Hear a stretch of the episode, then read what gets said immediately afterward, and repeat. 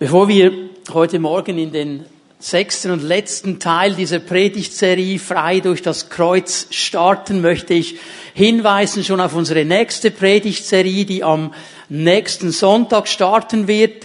Die sieben Worte wir wollen uns die Zeit nehmen, über diese sieben Worte, die Jesus am Kreuz gesprochen hat, nachzudenken. Seine Predigtserie, die uns hineinnimmt und uns noch vertiefter äh, hilft, das Kreuz zu verstehen. Eine Serie, die uns auch mit hineinnimmt bis in die Osterzeit, uns vorbereitet. Denn diese sieben Worte, die Jesus am Kreuz gesprochen hat, die hat er nicht für sich gesagt. Die hat er für uns gesagt. Und sie helfen uns zu verstehen, um was es wirklich geht. So, ich lade dich ein, mitzubeten, dein Herz zu öffnen und dich herausfordern zu lassen von diesen sieben Worten, die Jesus am Kreuz gesprochen hat. Aber heute wollen wir diese Serie abschließen, frei durch das Kreuz. Ich weiß gar nicht, ob ich das so sagen kann. Eigentlich können wir nie genug über dieses Thema sprechen, frei durch das Kreuz, weil wir alle immer wieder diese Herausforderung auch brauchen, uns zu fragen, sind wir wirklich noch in dieser Freiheit drin, zu der wir berufen worden sind, oder sind wir ein bisschen vom Weg abgekommen, wie diese Galater, an die schreibt er ja diesen Brief, den wir uns angeschaut haben. Das war eine Gruppe von Menschen, die haben das Evangelium gehört. Sie haben von diesem Kreuz gehört. Und sie haben das mit einem dankbaren Herzen angenommen. Sie haben Vertrauen in dieses Kreuz gelegt. Sie haben sich gefreut daran, durch dieses Kreuz, durch Jesus Christus frei zu sein. Und nach einer gewissen Zeit sind sie wieder in ein altes Fahrwasser hineingekommen, in eine alte Spur hineingekommen, weil sie genau das hatten, was wir heute auch noch kennen, dass wir nämlich als Menschen hoffnungslos religiös sind. Und irgendwo immer das Gefühl haben, wir müssen jetzt doch auch noch etwas dazugeben. Ich meine, es fängt ja nur schon da an, wir haben so Mühe, ein Geschenk anzunehmen. Wenn wir ganz ehrlich sind, wenn dir jemand etwas schenkt, denkst du doch, was soll ich ihm jetzt zurückgeben? Ich habe nichts für ihn, was mache ich jetzt? Und mit dieser Gnade, wir müssen doch irgendwas tun. Und diese Galater, sie sind in dieses Fahrwasser zurückgekommen und Paulus schreibt in diesen Brief und sagt, Leute, ihr habt gut angefangen. Bleibt doch bei diesem Weg. Bleibt doch bei diesem Kreuz. Das Kreuz ist genug. Und in jedem Kapitel, direkt oder indirekt, geht er auf diese Freiheit des Kreuzes ein. Ich fasse hier noch einmal ganz kurz zusammen. Die ersten drei Kapitel, Galater 1, 2 und 3, die haben zu tun mit dem Kreuz und unserer Erlösung. Hier wird eigentlich Gott gezeigt als ein Richter, als ein Richter des ganzen Universums. Ein Richter, der sagt, okay, hier ist diese Sünde, hier ist diese Zielverfehlung, hier sind die Dinge, die zwischen uns stehen. Und es sind diese Dinge, die eigentlich eine Beziehung unmöglich machen. Ich kann nicht Beziehung haben mit euch. Der einzige Weg wäre, wenn jemand das Gesetz halten könnte. Und zwar nicht nur eine Auswahl des Gesetzes, sondern eben das Ganze bis ins letzte Jota erfüllt. Und Gott weiß genau, das kann der Mensch gar nicht. Und darum hat er sich entschieden, selber Mensch zu werden. Als sein Sohn Jesus Christus auf diese Erde kam, hat er als Mann Gottes gelebt der Salbung des Heiligen Geistes. Und er hat das Gesetz bis ins letzte Jota erfüllt. Und er hat all unsere Sünden, all unsere Übertretungen, all unsere Verfehlungen auf sich genommen und hat sie an dieses Kreuz getragen. Denn auch hier ist die Bibel glasklar. Der Lohn der Sünde ist der Tod. Und diesen Tod hat Jesus für uns auf sich genommen, sodass wir durch ihn leben können, in dieses neue Leben hineinkommen dürfen, erlöst sein dürfen. So Gott in diesen ersten drei Kapiteln, er zeigt sich uns als dieser Richter, als dieser Erlöser, der uns gerecht macht. Aber das war ihm nicht genug. Er hat gesagt, ist, ich will nicht nur ein Volk, das erlöst ist. Ich will ein Volk, das ganz neu an meinem Herzen ist. Und darum spricht er im vierten Kapitel davon, dass wir durch das Kreuz adoptiert sind. Aufgenommen in seine Familie. Söhne und Töchter. Vollwertige Söhne und Töchter der Familie Gottes. Und nicht nur Söhne und Töchter, nicht nur adoptiert, sondern eben auch Erben.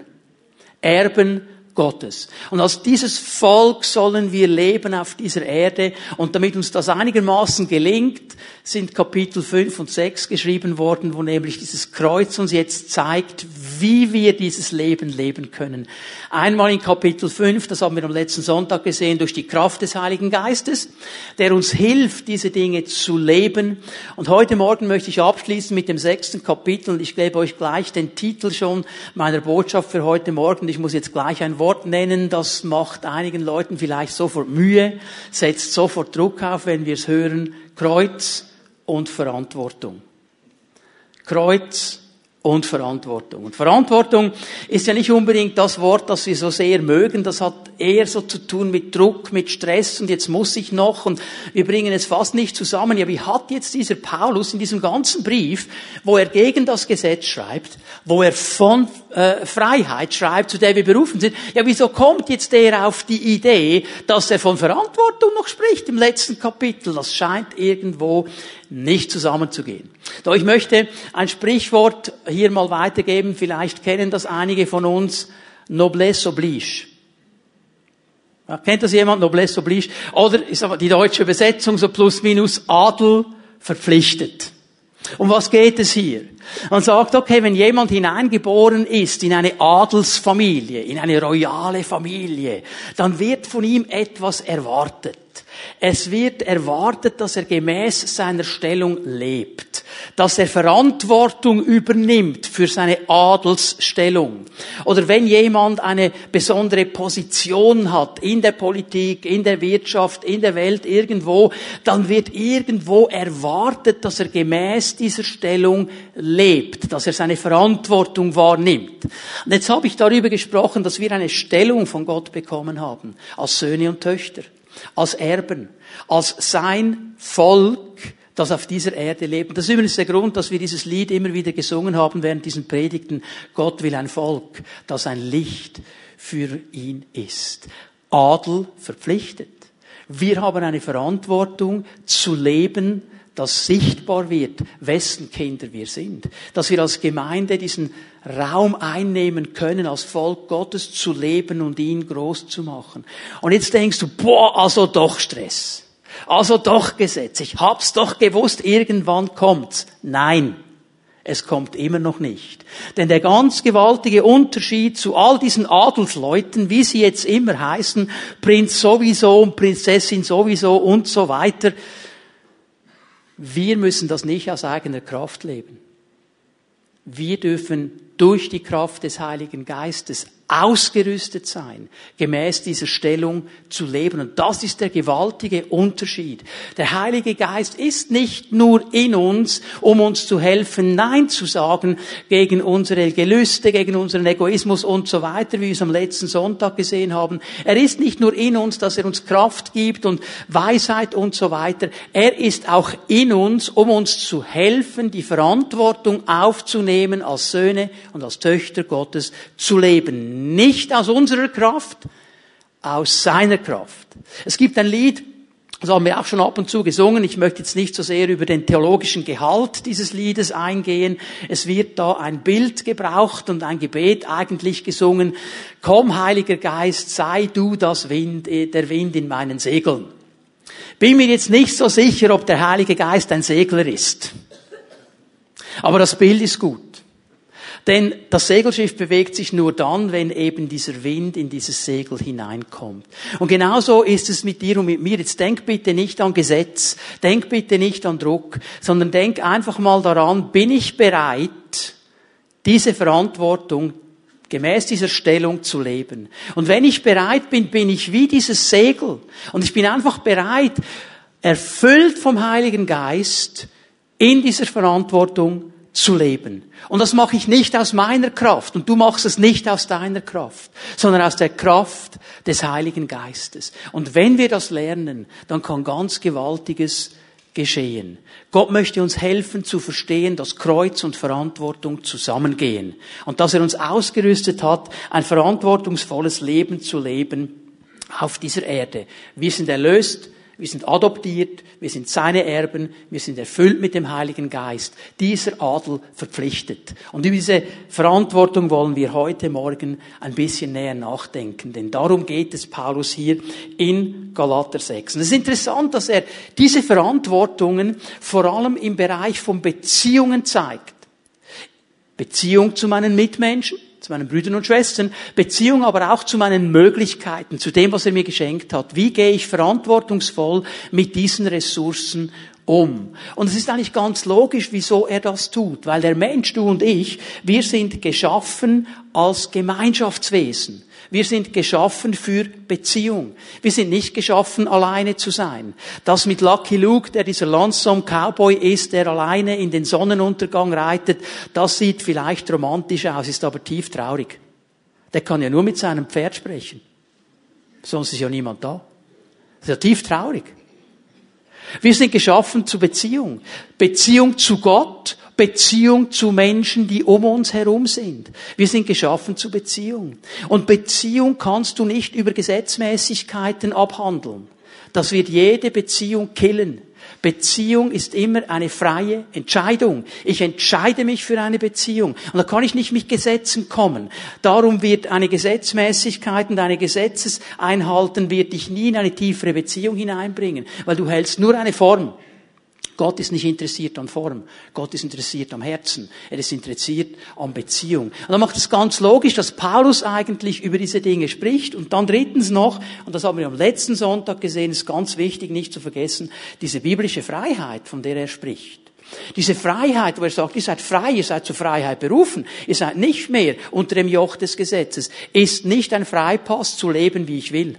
Ist nicht ein Freipass für meinen Egoismus. Ist nicht ein Freipass, dass alle anderen zu tun haben, was ich gerne will, damit ich mich frei fühle. Sondern es ist eine Entscheidung, mein Leben für andere zu geben und zu teilen. Ich habe die Freiheit, anderen zu dienen. Ich habe die Freiheit, anderen zu begegnen. Ich habe diese Freiheit, weil ich frei bin durch das Kreuz. Und ich habe verstanden, nur dann, wenn mein Leben unter der Herrschaft Jesu Christi ist, bin ich wirklich frei. Nur dann bin ich frei. Ich brauche diese Abhängigkeit zu ihm. So nimmt uns Paulus hinein in dieses sechste Kapitel und er lässt uns ein bisschen etwas verstehen von diesem Zusammenhang Kreuz und Verantwortung. Ich möchte mit euch mal Vers 2 lesen, also einen ersten Vers auf diesem Kapitel 6, Galater 6, Vers 2. Helft einander, eure Lasten zu tragen auf diese Weise werdet ihr das Gesetz erfüllen, das Christus uns gegeben hat. Ich möchte hier nur ganz kurz auf diesen ersten Teil eingehen. Helft einander. Leute, wenn wir als Gemeinde sagen, wir wollen, wir wollen eine Kirche sein, die lebt, eine Gemeinschaft, die bewegt, eine Familie, die trägt, dann müssen wir diesen Vers 2 ganz ernst nehmen dann müssen wir lernen, das auszuleben, was hier steht. Denn dieses hilft einander. Das wird praktisch, wo wir zusammenkommen. Wenn wir eine Kirche sind, die lebt, wie heute Morgen, wo wir einen Gottesdienst feiern, wo wir Jesus preisen, wo wir das Wort Gottes hören, wenn wir zusammenkommen als RR oder als Yugi und so weiter, ja, dann kann es vielleicht vorkommen, dass plötzlich jemand hier steht, der zum ersten Mal da ist und der sich nicht zurechtfindet in diesem Haus. Weißt du, für uns Oldtimer, wir kennen die Hütte. Wir wissen, wo alles ist. Aber wenn jemand zum ersten Mal hier drin ist, das kann ganz schön verwirrend sein. Der kommt rein und er meint, er sieht jetzt einen Gottesdienstraum und dann merkt er, das ist irgendwo im Untergeschoss. Ist das eine Untergrundkirche? Also das ist ganz genau. Und dann steht er vielleicht da, weil er nicht weiß, ja, wo kann ich jetzt meine Kinder abgeben und kann ich die überhaupt abgeben und wo ist eigentlich die WC-Anlage, weil ich müsste noch mal dringen. Und weißt du was, einander helfen beginnt da wo du und ich Gastgeber sind. Sagen, hey, guten Morgen, es fällt mir auf, Sie sind ein bisschen orientierungslos, sind Sie zum ersten Mal hier, darf ich Ihnen helfen? Ich zeige Ihnen gern, wo Sie hingehen können, schauen Sie hier, Kids, Check-in, hier WC und so weiter. Beginnt da.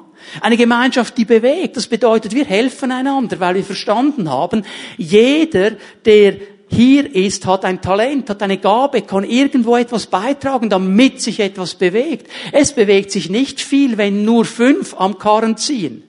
Aber wenn wir alle miteinander ziehen und hinten stoßen, dann bewegt sich etwas. Das ist dieses Helft einander. Und dann eine Familie, die trägt natürlich unsere Treffen in den Häusern, Fimi at Home, wo wir eins zu eins in der kleinen Gruppe wirklich da sein können füreinander und einander helfen können. So ganz aktuell, auch für das, was wir uns auf die Fahne geschrieben haben. Ich weiß nicht, wie es dir geht. Aber ich bin mir schon absolut bewusst, dass wir das noch nicht in allen Bereichen so top auf die Reihe kriegen. Aber ich sehe immer mehr, wie wir auf die Reihe kommen. Und das ermutigt mich. Und hier möchte ich vorwärts gehen. Auch weil ich verstehe, Kreuz und Verantwortung gehen zusammen. Denn schau mal, Gemeinde Jesu ist der Ort, wo Kreuz und Verantwortung zuerst praktisch werden müssen. Hier in unseren Kreisen, wo wir sagen, wir wollen diesem Jesus nachfolgen. Und von hier soll es hinausgehen in eine Welt, in eine Stadt, in einen Kanton, die genau das bereicht. Ich möchte euch vier Bereiche zeigen in diesem Galater 6, wo Paulus uns ermutigt, Verantwortung aufzunehmen. Wir fangen mal mit Vers 1 an. Galater 6, Vers 1, das erste Wort, das wir lesen, Geschwister. Und genau um die geht es. Wir haben Verantwortung für unsere Geschwister. Das ist der erste Bereich, den Paulus anspricht. Geschwister, wenn sich jemand zu einem Fehltritt verleiten lässt, sollt ihr, die ihr euch von Gottes Geist führen lasst, ihm voll Nachsicht wieder zurechthelfen. Dabei muss aber jeder von euch auf sich selbst Acht geben, damit er nicht auch in Versuchung gerät. Das allererste und das Wichtigste, hast du gesehen, dass hier steht Geschwister. Hier steht nicht Gemeindeleiter. Hier steht nicht Älteste der Gemeinde. Hier steht nicht Kleingruppenleiter. Hier steht Geschwister. Das heißt, jeder einzelne von uns. Diese Verantwortung, die kann ich nicht delegieren an eine Leiterschaft. Da habe ich Verantwortung, da wo ich bin, da wo ich stehe, eben diese Verantwortung wahrzunehmen. Und ich sehe hier in diesem Vers, das wird natürlich bei uns in der Pfimi Bern nie geschehen, aber bei den Galatern ist das offensichtlich geschehen, dass in dieser geistlichen Familie Fehler passieren. Dass Menschen Fehltritte machen.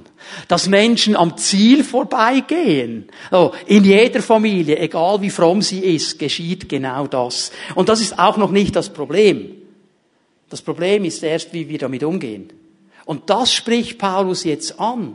Und er sagt mal Folgendes, ich fasse es ein bisschen zusammen hier. Keiner dieser Geschwister, jetzt dreh dich mal zu deinem Nachbarn und sag ihm, auch du nicht. Und mach's auf beide Seiten gleich.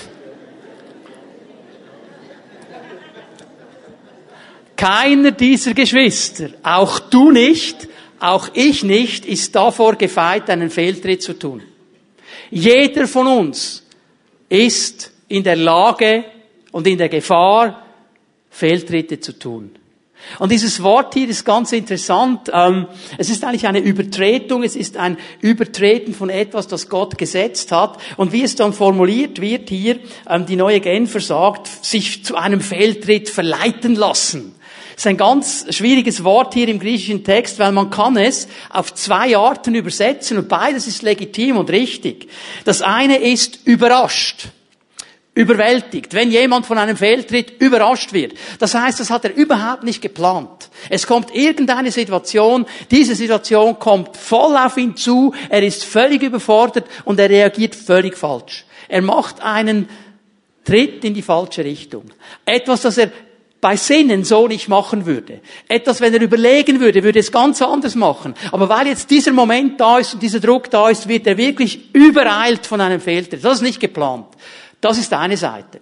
Und die zweite Übersetzung, wenn jemand bei einem Fehltritt erwischt wird kann man auf beide Seiten übersetzen. Und das ist jetzt ein bisschen schlimmer, weil wenn wir einen Fehltritt machen und niemand merkt, denken wir, coole Sache, einfach Gras drüber wachsen lassen, wird niemand etwas merken. Aber wenn es jemand sieht, weißt du, wenn du heute Morgen so ganz froh gemut kommst und dann sagt der Bruder zu dir, übrigens Bruder, am letzten Mittwoch habe ich dich in der Stadt gesehen weil du weißt genau, was passiert ist und du denkst, was hat er alles gesehen? Wie lange hat er gesehen? Okay.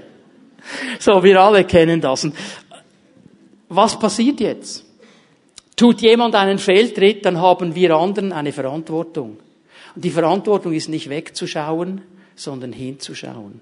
Wir haben eine Verantwortung. Und das fällt uns gar nicht so leicht, weil hier ist ja eine gewisse Brisanz drin. Ja, wie reagiert der denn, wenn ich das jetzt sage? Wie reagiert sie denn? Was passiert jetzt genau? Wir alle haben am liebsten Harmonie. Und mit so einer Aussage, übrigens Bruder, ich habe gesehen in deinem Leben das, kannst du jede Harmonie killen. Das kann auch ein Konflikt werden. Und darum haben wir manchmal Mühe, diese Dinge auch anzusprechen. Aber wir haben eine Verantwortung. Die Verantwortung, Paulus nennt es so, helft den anderen zurecht bringt sie wieder auf den richtigen Weg. Wir haben hier eine Verantwortung. Wir haben nicht einfach irgendwie den Punkt zu sagen, ja, wir schauen auf die Seite, wir schauen nicht hin. Aber diese Verantwortung, wie wir sie wahrnehmen, ist hier ganz wichtig. Sie muss geprägt sein mit Nachsicht oder von Nachsicht und von Selbsteinschätzung. Man könnte das wörtlich übersetzen, helft ihm im Geist der Sanftmut zurecht. Also es ist diese Nachsicht. Es ist dieses Verständnis, das eigentlich weiß, hey, ich muss mich überhaupt nicht überheben hier, weil es könnte mir auch passieren.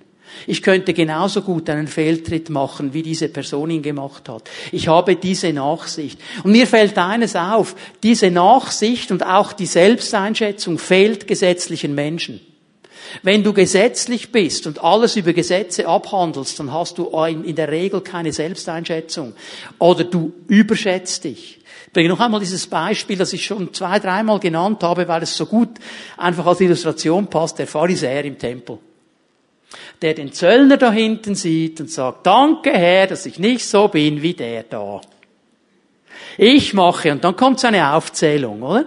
Der hat sich völlig überschätzt. Der hat gewusst, ich mache ja das, was das Gesetz sagt, ich versuche es so gut wie möglich, ich stehe gut da. Für ihn ist das überhaupt kein Thema, dass er einen Fehltritt machen kann. Die anderen schon, er nicht. Das ist die Gefahr der Gesetzlichkeit.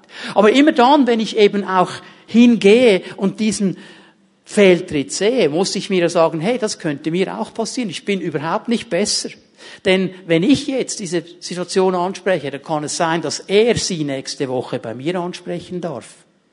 Nachsicht und eine gesunde Selbsteinschätzung. Immer wieder in diesem Prozess darauf achten.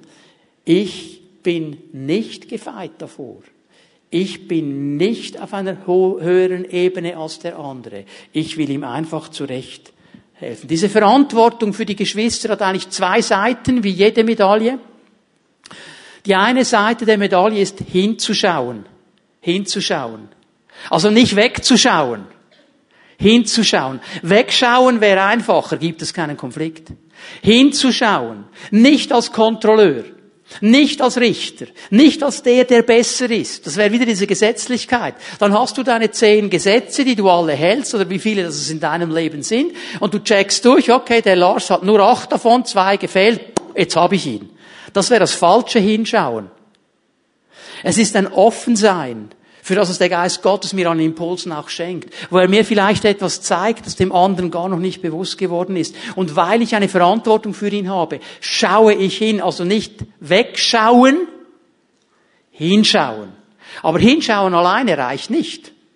Weil hinschauen alleine führt dann oft dazu, dass ich dann den anderen Bruder treffe, den Silas, sage, du Silas, hast du mitbekommen, was lehrst du wieder? Komm, lass uns beten für den armen Kerl. Dann habe ich zwar hingeschaut, aber das ist nur die eine Seite. Die zweite Seite der Medaille ist hingehen. Hingehen. Hinschauen alleine reicht noch nicht. Da fängt es an. Aber da muss ich auch hingehen.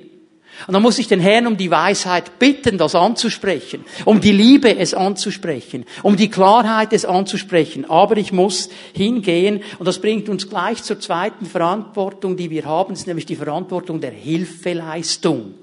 Und jetzt sind wir wieder bei Vers 2, den wir schon gelesen haben. Helft einander. Nicht nur hinschauen, hingehen, helfen. Lesen den Vers 2 noch einmal.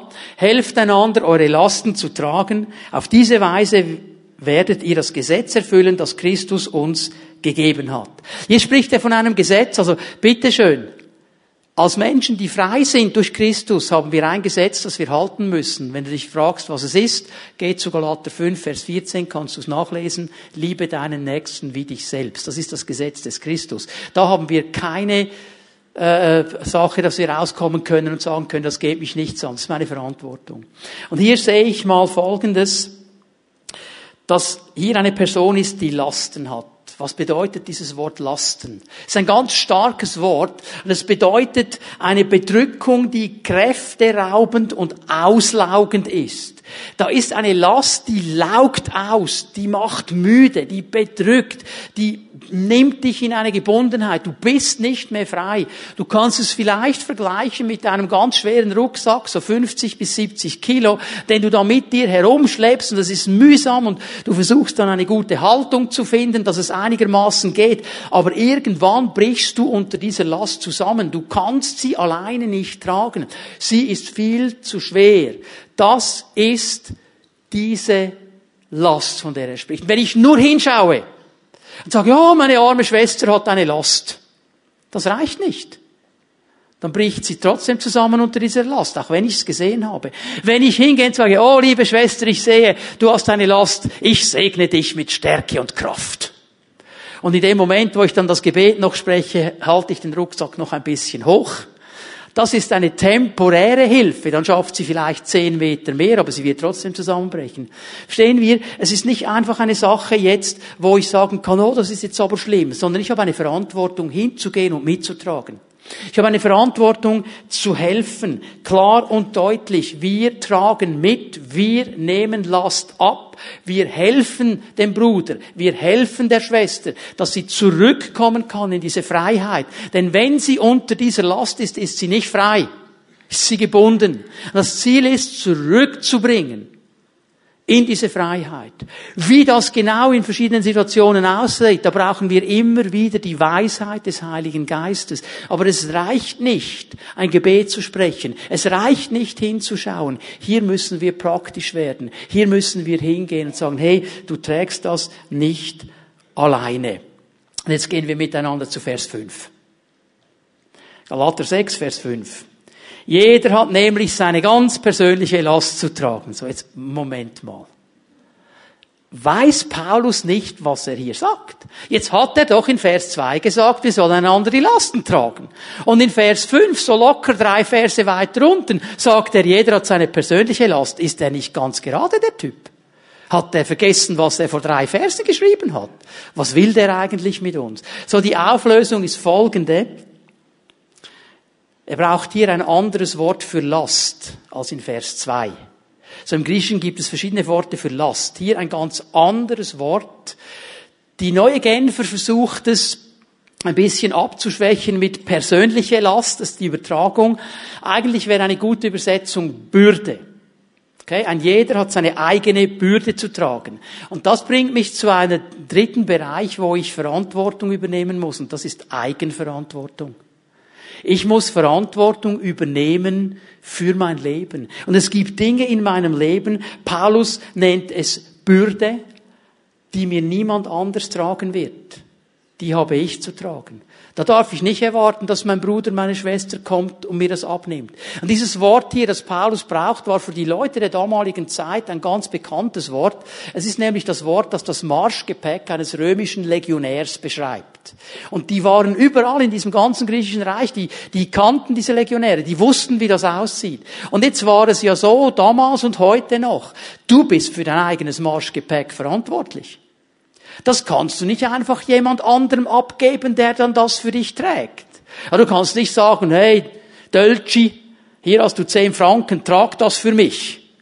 Und Dölci sagt, ja gut, ich kann gut zwei tragen, verdiene ich noch ein bisschen etwas dabei. Und dann kommt doch irgendwie der Löfti noch auf diese blöde Idee, dass er Marschgepäckkontrolle macht. Und jetzt musst du zuerst den Dölci suchen, weil der hat ja dein Marschgepäck. Funktioniert nicht. Da musst du bereit sein. Und es gibt Dinge, die haben wir selber zu tragen. Die nimmt uns niemand anders ab und die soll uns niemand anders abnehmen. Es wäre völlig falsch, wenn ich versuchen würde, dir dein Marschgepäck abzunehmen und deine Bürde dir abzunehmen. Das musst du tragen in deiner Eigenverantwortung. Und das müssen wir wieder neu lernen, auch als Christen in der Schweiz. Wir sind in einer Gesellschaft drin, wo alle anderen verantwortlich sind für mein Glück. Alle anderen sind verantwortlich, dass ich mich wohlfühle. Alle anderen müssen alles machen, dass es mir gut geht. Und ich habe überhaupt keine eigene Eigenverantwortung mehr. Wenn es mir nicht passt, dann hat der andere was falsch gemacht. Das ist völlig falsch. Jetzt bitte hör mir gut zu. Ich bin nicht verantwortlich für dein Glück. Ich bin nicht verantwortlich dafür, dass du dich gut fühlst. Also wenn der ein bisschen besser gepredigt hätte, würde ich mich besser fühlen. Ich bin nicht verantwortlich für deine Gefühle. Das ist deine Verantwortung.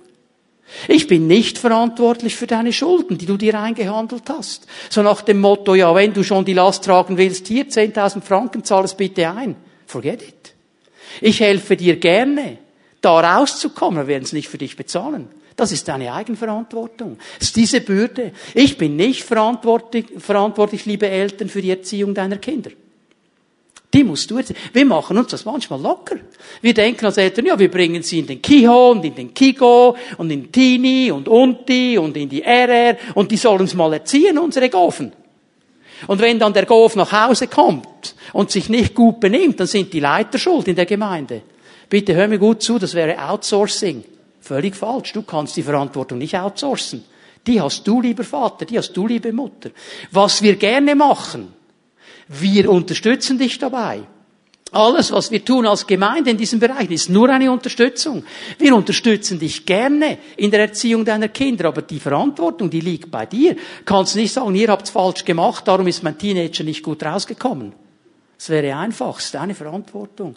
Wir haben eine Finanzberatung, wir haben eine Schuldenberatung, wir helfen dir gerne aus den Schulden rauszukommen. Das heißt aber nicht, dass wir es für dich bezahlen. Ja, ist eine reiche Gemeinde, die kann doch das zahlen für mich. Wir haben eine Eigenverantwortung. Leute, das müssen wir wieder neu lernen, auch als Christen. Es gibt Dinge, die habe ich in meiner Verantwortung zu tragen. Seid ihr einig mit mir, dass die beste Inkorporation von Liebe, das beste Vorbild von Liebe ist Jesus Christus? Und was hat Jesus gemacht? Er hat allen alles bezahlt. Er hat allen alles gemacht. Die mussten gar nichts mehr, alles gemacht. Weißt du was? Es fällt mir auf, wenn ich sein Leben anschaue, wahre Liebe setzt Grenzen. Wahre Liebe setzt Grenzen. Als diese Ehebrecherin vor Jesus gezogen worden ist, und die Pharisäer wollten, dass sie gesteinigt wird. Und Jesus sagt, okay, wer von euch ohne Sünde ist, soll den ersten Stein werfen. Sind alle weg, am Schluss steht die Frau alleine da. Wo sind sie, deine Ankläger? Jesus sagt, sind alle weg. Und sie schaut ihn an, was machst du jetzt?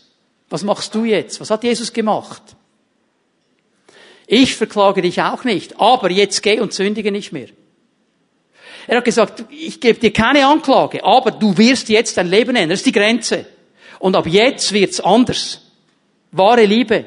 Er hat nicht gesagt, gute Frau, steh auf. Ich werde jetzt ein Salbungsgebet sprechen über dich. Und du wirst eine Dosis des Heiligen Geistes bekommen, dass du nie mehr einen unreinen Gedanken hast. Nie mehr nur in die Nähe von Ehebruch kämpftest. Es wird nie mehr über deinem Leben sein. Hallo, wenn es dieses Gebet gäbe, ich wäre der Erste. Ja, so eine Dosis des Heiligen Geistes, dass du nichts mehr falsch machst. Halleluja. Und Geschwister, wenn wir schon beim Thema sind, wie viele Menschen kommen am Sonntagmorgen hier nach vorne zu einem der Leiter und erwarten genau das? Dann gibst du deine Eigenverantwortung wieder ab. Ja, okay, das hat nichts funktioniert, ich muss zum anderen, der hat mehr Vollmacht. Und wo ist deine Eigenverantwortung? Hör mir bitte gut zu, wenn du hier nach vorne kommst, sagst, ich habe in meinem Leben offene Türen. Ich habe in meinem Leben Dinge, die nicht gut sind. Ich habe mich eingelassen mit Dingen, die nicht gut sind. Helf mir dabei. Wir beten mit dir und wir schneiden diese Dinge und wir schließen diese Türen. Und weißt du was, wenn wir hier beten, dann geschieht etwas. Aber wenn du dann rausgehst und die Türe wieder öffnest und den ganzen Kasumpel wieder reinlässt, dann hat das nichts zu tun mit meiner Autorität und mit der Autorität der Gebetshelfer. Amen? Eigenverantwortung. Wahre Liebe, und auch das sehe ich bei Jesus, lässt eben zu, dass Menschen die Konsequenz ihres Handelns erleben. Er ist diesem reichen Lüngling nicht nachgerannt. Oder einmal, als er am Teich Bethesda war, dieser Lahme, der da war, er hat ihn geheilt.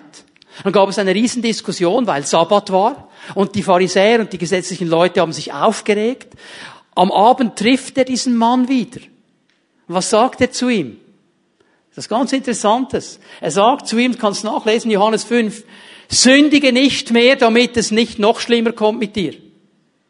Klare Konsequenz. Ich habe dich gerettet und das, was ich gemacht habe, hat auch zu tun mit deiner Sünde. Jetzt, wenn du weitergehst und keine Verantwortung übernimmst und nicht für dein Leben gerade stehst, dann wird es noch schlimmer werden mit dir. Das ist das, was er ihm sagt. Das ist eigentlich ziemlich krass. Der liebe Jesus, ja genau, der liebe Jesus hat in seiner Liebe genau das gesagt, weil er um die Eigenverantwortung weiß. Und es ist wichtig, dass wir das neu verstehen. Wir können das nicht delegieren. Und wisst ihr was? Ich kann einfach aus meinem Leben sagen, Konsequenz ist eine der besten Erziehungsmethoden, die es gibt. Mal so, ihr kennt ja den Spruch, nicht? Wer nicht hören will, muss. Mhm. Und das funktioniert dann oft viel besser, wenn ich es irgendwo fühle. Natürlich, der Herr hat es ja schon ein paar Mal gesagt, ich hätte ja hören können, aber manchmal brauchen wir noch diese positive Reinforcement von hinten, wenn es dann ein bisschen wehtut. Man nennt das Konsequenzen. Okay? Also bitte hör doch auf, allen Leuten die Konsequenzen irgendwo wegzunehmen. Du kannst Dinge klar sagen, aber wenn sie dann weitermachen wollen, hast du keine Verantwortung für die Konsequenzen. Wir müssen aufhören. Auch wenn wir unsere Kinder versuchen, vor jeder Konsequenz zu bewahren, dann werden sie nie mündig werden. Wir behalten sie immer unmündig. Immer in der Kontrolle. Wichtig, dass wir das verstehen. Das ist eine Verantwortung, die wir haben. So. Eine letzte schauen wir uns an. Er hat noch eine drin. Verantwortung für Geschwister. Verantwortung, Hilfe zu leisten, Verantwortung für uns selber und dann eine vierte Sache, Verantwortung für Großzügigkeit. Wir haben eine Verantwortung, großzügig zu sein. Ich möchte Großzügigkeit äh, mal so definieren. Großzügigkeit ist die Verantwortung, Segen zu teilen. Großzügigkeit ist die Verantwortung, Segen zu teilen. Jetzt haben wir immer so ein bisschen das Gefühl, alle anderen sind gesegnet, nur ich nicht. Was ist Segen von Gott? Ich möchte mal ein paar Dinge zeigen, die Segen sind von Gott. Es ist ein Segen von Gott, wenn du die Möglichkeit hast, Zeit zu geben. Wenn du in einer Situation, wo eine Person da ist, du merkst, sie hat eine Not, du sagst, okay, ich hätte jetzt ganz viel auf meiner Agenda, aber diese Viertelstunde nehme ich mir, jetzt setze ich mich hin mit dir und ich höre mir einfach mal zu. Wir trinken einen Kaffee miteinander. Vielleicht hast du nicht mal die Lösung für sein Problem, aber du hast dir Zeit genommen. Das ist ein ganz starkes Zeugnis, das ist ein Segenszeugnis. Das ist schon Segen. Ähm, Talente, die ich habe, zu teilen, zu sagen, der Herr hat mir Gaben gegeben, der hat mir Talente gegeben. Ich behalte die nicht einfach für mich. Ich teile die. Ich gebe sie hinein in einen Dienst. Ich gebe sie hinein, was ich irgendwo anderen Leuten helfen kann. Das ist Segen. Es ist Segen, mit anderen zu tragen, mit anderen zu gehen. Es ist Segen, auch das, was ich habe, all meinen Besitz. All das ist Segen Gottes, den ich teilen kann. Und hier habe ich eine Verantwortung. Paulus ist einer der Männer im Neuen Testament, der dieses Thema immer wieder aufnimmt und er spricht dann oft von einem Verwalter. Er hat eine Verantwortung zu verwalten, nämlich all das, was an Segen Gottes in ein Leben hineingekommen ist. Und in diesem äh, Gleichnis der Talente sehen wir, dass nicht alle gleich viel haben. Das ist auch gar nicht der Punkt. Wir müssen nicht alle gleich viel haben. Aber jeder von uns hat etwas. Und mit dem, was wir haben, sollen wir großzügig sein. Paulus beschreibt es so. Ich lese mal die Verse 6, 7 und 8 aus Galater 6, möchte euch hineinnehmen ins Thema und euch dann erklären, was es zu tun hat mit dem Kreuz und Verantwortung. Jeder, der im Wort Gottes unterwiesen wird, soll auch zum Lebensunterhalt seines Lehrers beitragen. Täuscht euch nicht. Gott lässt sich nicht verspotten. Was der Mensch sät, wird er auch ernten. Wer auf sein Eigenleben sät, wird davon das Verderben ernten. Wer jedoch auf den Geist sät, wird davon das ewige Leben ernten. Er beginnt mit einem Beispiel aus dem Gemeindealltag. Er sagt, da gibt es Leute, die haben die Begabung zu lehren. Andere haben die nicht, aber sie sollen die, die lehren, aus ihrem Lebensunterhalt mithelfen. Sie sollen ihnen dienen. Sie sollen ihnen helfen, zu leben. Und das kann man jetzt auf ganz verschiedene Ebenen nehmen. Das ist die Großzügigkeit. Das kann Finanzen sein, das kann Zeit sein, das kann Natural sein, das kann alles sein.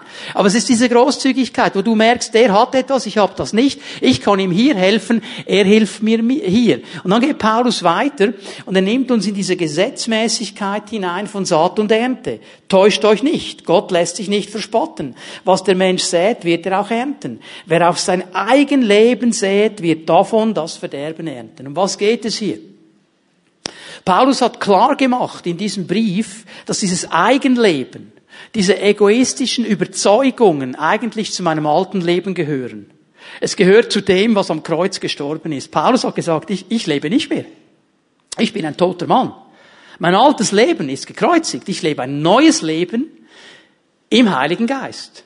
Wenn ich aber auf dieses Egoistische sehe, wenn ich nicht bereit bin, großzügig zu sein, dann werde ich auf mein altes Leben sehen und dieses alte Leben ist tot und das Einzige, was ich davon ernten kann, ist Tod, ist Verderben, ist nicht Segen, ist nicht das, was Gott möchte. Wenn ich aber lerne, auf den Geist zu sehen, da wo der Geist Gottes mich herausfordert, jetzt sind wir wieder bei diesem Boot, Großzügigkeit, ist eine Herausforderung. Es ist die Herausforderung, aus dem Boot rauszukommen und zu glauben, das, was Jesus jetzt sagt, uns herausfordern zu lassen, diese Schritte zu tun. Das ist Großzügigkeit. Und dann sagt der Herr, er wird ewiges Leben ernten. Jetzt müssen wir zwei Dinge hier über Großzügigkeit verstehen, nämlich dass Großzügigkeit zwei Dimensionen hat.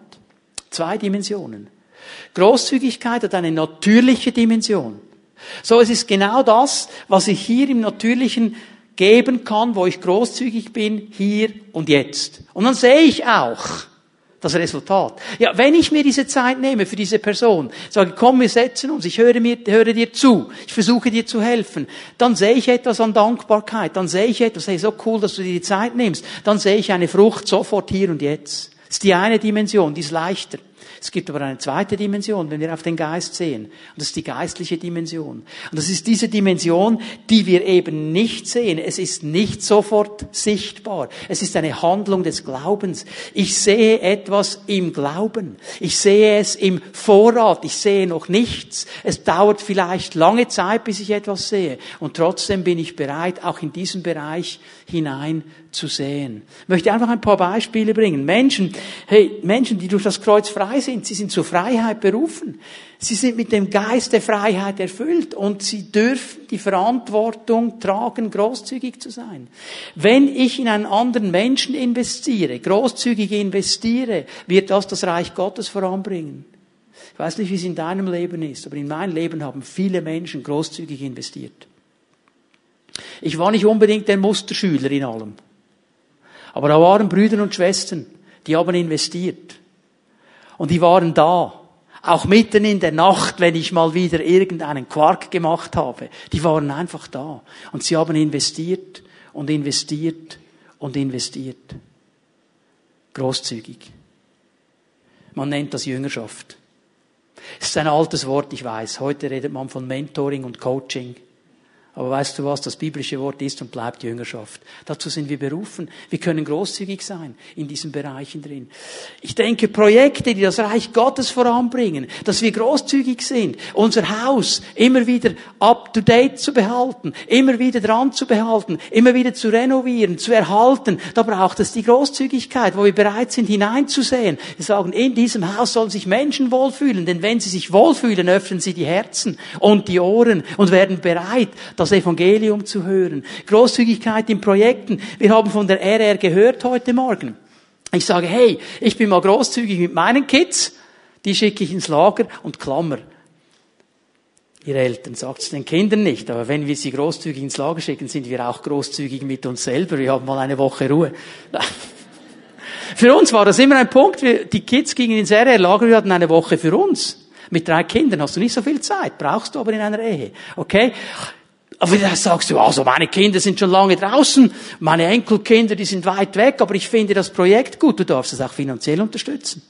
Du darfst auch finanziell hineinsehen in so ein RR-Lager, in ein UFLA, in ein SOLA, zu sagen, hey, da sind vielleicht Kids, die können es nicht bezahlen, die Eltern können es nicht bezahlen. Ich zahle drei. Oder ich kaufe denen mal so eine Ladung Glasse oder weiß ich was und dann bekommen sie das Glasse und dann hören sie und jemand aus der Gemeinde hat das für euch gekauft, weil er euch lieb hat und weil er möchte, dass ihr mit Jesus vorwärts. Das bringt das Reich Gottes voran. Wenn wir darüber sprechen, dass wir äh, Ferien mit der Pfimi Bern machen, dann sagst du vielleicht, okay, das ist nicht so meins, ich finde die Idee noch cool, finde die Idee lässig, aber es ist nicht so meins, aber ich würde gerne jemanden unterstützen. Vielleicht ist da jemand, der gerne mitgehen würde, kann aber aus irgendeinem Grund nicht. Ich bin bereit, da mitzuhelfen. Du bist herzlich willkommen. Dann hilf doch jemandem mit, dass er gehen kann. Und wir bringen Projekte voran. Weißt du, wie viele Menschen sich bekehrt haben in diesen Ferien? Wie viele Heilungen das gekommen ist? Wie viele Lebensveränderungen das gekommen sind? Das können wir unterstützen. Das sind Projekte, die das Reich Gottes weiterbringen. Kinderwochen. Okay, jetzt muss ich aufpassen, sonst kommen noch hunderttausend Ideen. Aber es geht darum, dass wir wir diese Hilfe und diese Botschaft des Evangeliums zu den Menschen bringen. Das ist unsere Verantwortung. Und der eine kann da sein, der kann sagen, ich gehe in die Kinderwoche und ich koche. Der andere sagt, kann ich nicht, aber ich kann finanziell etwas unterstützen und so weiter. Ich kann beten, alles wichtig. Ich will das eine nicht gegen das andere ausspielen, aber ich möchte dir eines sagen, wir haben eine Verantwortung, großzügig zu sein. Das sagt das Wort Gottes, okay? Und es ist eine Herausforderung hier drin, weil oft sehe ich es nicht. Ich sehe hinein in etwas, ich sehe keine Frucht. Wir möchten doch so gerne die Frucht sehen. Und genau für mich und für dich hat Paulus Vers 9 geschrieben. Lasst uns daher nicht müde werden, das zu tun, was gut und richtig ist. Wir alle sind in der Gefahr, müde zu werden, das nachzulassen. Und er sagt, hör nicht auf damit. Bleib dran. Bleib an diesen guten Dingen dran. Denn wenn wir nicht aufgeben, werden wir zu der von Gott bestimmten Zeit die Ernte einbringen. Weil du sagst vielleicht, okay, ah, jetzt habe ich gesät, fünf Jahre lang. Ich mache einfach nicht mehr. Jetzt ist fertig. Und der Herr in seiner Voraussicht, er sagt, hey, du gibst jetzt auf und du bist genau 100 Schritte von der Ernte entfernt. Wie tragisch, wenn wir so kurz vor der Ernte aufgeben. Ich vertraue meinem Herrn, der mir sagt, zur richtigen Zeit wird die Ernte kommen. Und ich will nicht aufhören. Ich will mich immer wieder herausfordern lassen, aus diesem Boot herauszukommen und Großzügigkeit zu leben, diese Verantwortung zu nehmen. Weil durch das Kreuz sind wir frei vom Fluch des Gesetzes. Wir sind in eine Beziehung hineingenommen mit dem großzügigsten Vater, den es überhaupt gibt. Wir sind durch dieses Kreuz frei, Söhne und Töchter und Erben Gottes zu sein. Das ist unsere Stellung. Dieser Adel, den wir haben. Und dieser Adel verpflichtet uns auch in der Kraft des Heiligen Geistes diese Verantwortungen zu nehmen. Nicht aus uns selber. Schaffen wir nicht. Aber aus der Kraft des Heiligen Geistes. Und durch dieses Kreuz sind wir auch frei, die Verantwortung zu nehmen. Für unsere eigenen Leben, für das Leben unserer Geschwister und für diese Großzügigkeit. Und wenn wir das lernen, Leute, dann werden wir immer mehr zu diesem Volk, das Gott möchte zu diesem Volk, das Licht und Salz ist in dieser Welt, das ein Licht ist für ihn, das hinweist auf ihn, das unter diesem Segen Gottes lebt, weil es ein Volk ist, das verstanden hat, in diesem Kreuz ist alles drin, was wir brauchen. Ich möchte mit einem letzten Vers abschließen. Es ist fast der letzte Vers auch in diesem ganzen Brief und für mich eine Zusammenfassung, um was es im Kern geht. Vers 14. Für mich jedoch ist es unmöglich, auf irgendetwas anderes stolz zu sein, als auf das Kreuz von Jesus Christus, unserem Herrn. Dieser Paulus, der mit einer der größten Apostel war, den es gab, Gemeindegründer par excellence, der einen großen Teil des Neuen Testamentes geschrieben hat, ein ganz starker Mann Gottes. Und er sagt, all das, was ich gemacht habe, kannst du in der Pfeife rauchen. Auf das bin ich nicht stolz. Ich kann nur auf eines stolz sein. Und das ist das Kreuz Jesu Christi. Weil durch dieses Kreuz bin ich, wer ich bin. Durch dieses Kreuz bin ich erlöst. Durch dieses Kreuz habe ich Gnade. Durch dieses Kreuz bin ich Sohn Gottes. Durch dieses Kreuz kann ich in der Kraft des Heiligen Geistes leben. Alles, was ich gemacht habe, nur durch dieses Kreuz. Und darum sagt er, ich bin stolz über dieses Kreuz und über nichts anderes. Denn durch ihn, durch Jesus Christus, ist die Welt für mich gekreuzigt. Mein altes Leben ist gekreuzigt. Und durch ihn bin ich für die Welt gekreuzigt. Nicht mehr die Maßstäbe der Welt sind wichtig, sondern das, was Gott sagt. Weil ich geleitet bin und geführt bin durch seinen Heiligen Geist. Frei durch das Kreuz. Lade dich ein, dass wir aufstehen miteinander. Die Lobpreiser werden nach vorne kommen. Wir werden den Herrn noch einmal für einen Moment anbeten. Und ich möchte diese Botschaft und diese ganze Predigtserie abschließen mit der Möglichkeit, ein Segensgebet zu empfangen. Und ich möchte dich einladen, für einen Moment dich auszurichten auf den Herrn. Ich weiß nicht, wo der Herr dich angesprochen hat. Wo er dir vielleicht gesagt hat, hey, hier in diesem Bereich kannst du neue Verantwortung übernehmen. Da würde ich mir wünschen, dass du Schritte machst. Ich weiß nicht, was es in deinem Leben ist. Aber was ich weiß, ist, dass er darauf wartet, wie du damit umgehst. Dass er darauf wartet, dass du sagst, jawohl Herr, das will ich tun. Weil du verstanden hast, es gehört zu meiner Stellung als Kind Gottes. Und weil du verstanden hast, ich muss das nicht aus meiner eigenen Kraft tun, sondern aus der Kraft des Heiligen Geistes. Und der Heilige Geist möchte dir heute Morgen begegnen.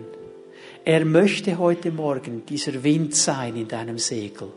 Aber er wartet darauf, dass du die Segel setzt.